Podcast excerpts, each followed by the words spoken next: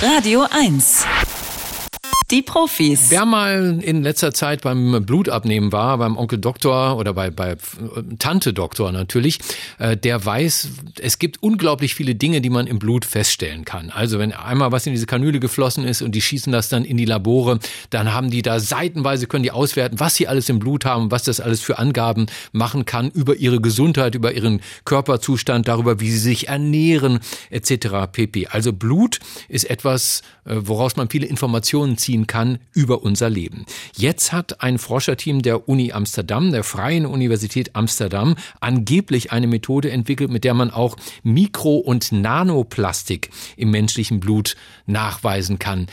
Ich glaube ja nicht so richtig dran, aber wir fragen einfach mal einen Forscher, äh, dessen Vampirfreunde ja schon immer gesagt haben, es gäbe nur ein Getränk, das finden sie gut, und das ist Blut. Er ist Mitglied des Komitees des IG Nobelpreises für kuriose wissenschaftliche Forschungen, Vorsitzender der Deutschen Dracula-Gesellschaft und der bekannteste Kriminalbiologe der Welt. Dr. Marc Benecke, live auf Radio 1, die Profis. Ja, ich würde jetzt gern deutlicher mit dir sprechen, aber mir sind gerade die beiden Act-Szene so über die Lippe geschossen hier, lieber Marc. Guten Morgen. Ich verstehe, der Gedanke an Blut, guten Morgen, hatte ich, äh, hatte ich direkt äh, äh zum, zum Zahnträger gemacht. Hat, ja. hat mein, ein, den Vampir in mir gewogt. Das, ja, das ist sehr, sehr schön. Mhm. Äh, du solltest aber vorsichtig sein, wenn du Blut trinkst, denn die Uni Amsterdam, wie du schon richtig gesagt hast, beziehungsweise die Kollegen und Kolleginnen dort, haben wirklich was echt, echt, echt Erstaunliches festgestellt. Es ist ja schon länger bekannt, dass äh, Plastik in Gewebe, in Körpergewebe übertreten kann. Das wurde natürlich hauptsächlich an Versuchstieren getestet, aber auch an Menschen. Zum Beispiel fragen sich natürlich besonders schwangere Frauen, ähm, die sich sehr, sehr stark um das Kind logischerweise sorgen, ähm, kann dieses sogenannte Mikroplastik übertreten und das kann es. Also es kann äh, aus der Gebärmutter in den kindlichen, äh, sagen wir mal, Körper oder Blutkreislauf übertreten. Und jetzt könnte es natürlich sein, dass man sagt, naja gut, wir nehmen viele Schadstoffe aus, die werden dann wieder ausgeschieden. Das ist zwar nicht toll, aber solange es sich nicht in Organen anreichert oder im Blut rumschwimmt, ist es ja wurscht. Und das ist leider nicht der Fall. Die Kollegen und Kolleginnen haben jetzt mit einer äh, Methode, in der du, zu, also die haben einfach Blut genommen von 22 Freiwilligen, Erwachsenen, die nicht gefastet haben und so weiter, also einfach so gesunde Erwachsene und haben das ähm, zerlegt durch Hitze. Also das wird so auf 600 bis 1000 Grad erhitzt, weil die Stoffe, die jetzt hier interessant sind, das PET, was wir kennen von diesen Flaschen, wo, wo Wasser oder Saft oder sowas drin ist, diese ganzen PET-Flaschen, ähm, 1941 erfunden und äh, Polyethylen, das kennen wir so als Verpackungskunststoff, äh, was, was auch so ein bisschen dehnbar ist. Das ist ähm, 1898 erfunden worden, übrigens von Hans von Pechmann, sehr, sehr schön in München. Und Styrole, das äh, ist dieser zum Beispiel PU-Schaum, den wir aus Bausto äh, Baustoffen im, im Baugewerbe und so weiter kennen. Oder wenn man irgendwas einbetten will, was transportiert werden soll, dass das dann nicht äh, durchs Wackeln irgendwie kaputt gehen kann.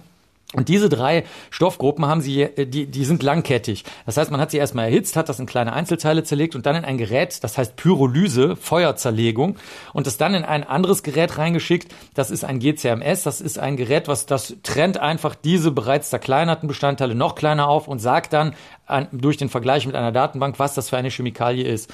Und ähm, erstaunlicherweise, wirklich erstaunlicherweise, waren im Blut der Probanden bei, und Probandinnen bei 50 Prozent der Leute war dieses PET drin. Also das, was wir von Textilfasern, Sportkleidung, Folien und so weiter kennen und den, den Flaschen und so weiter. In, ähm, der, in einem Drittel der Proben der Menschen sozusagen war dieser Verpackungskunststoff drin und in ähm, immerhin noch einem Viertel der Proben war das PE drin, also das, diese, dieses bauschaumartige Zeugs. Und das bedeutet, dass wir es aufnehmen und nicht so schnell ausscheiden, dass es nicht mehr nachweisbar ist. Dann wäre es ja egal. Äh, zu, hinzu kommt, dass man aus der Arbeits, sagen wir mal, Sicherheit und arbeitsmedizinischen Forschung weiß, dass diese Stoffe auch, wenn sie im Körper rumzirkulieren und nicht ausgeschieden werden, sehr wohl zu, ich nenne das jetzt mal Vergiftungserscheinungen führen können. Jetzt mal ganz unabhängig von allem anderen, also Übelkeit, Kopfschmerzen, das, was du kriegst, wenn du mit dem falschen Menschen Tee trinkst oder Schokolade isst oder sowas. Also diese ganz typischen klassischen Vergiftungserscheinungen. Und das ist natürlich auch schlecht, sei es nur, weil du an dem Tag dann nicht arbeiten kannst. Und wenn du es immer im Blut hast, ist es besonders schlecht.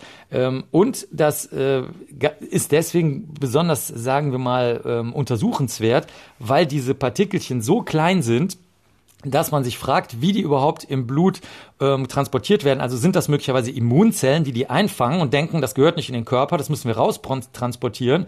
Jetzt fragt sich gleichzeitig, wer wird dadurch die Immunabwehr vielleicht verändert? Das könnte natürlich auch noch sein. Das ist aber noch nicht untersucht.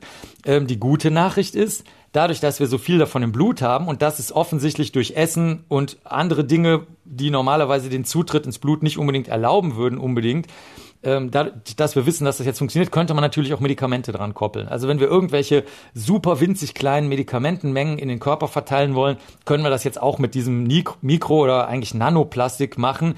Aber ehrlich gesagt, ähm, ich war wirklich verblüfft, als ich das gelesen habe, dass sozusagen so viel Plastik in unserer Umwelt ist, dass wir mittlerweile schon so Plastikmenschen geworden sind.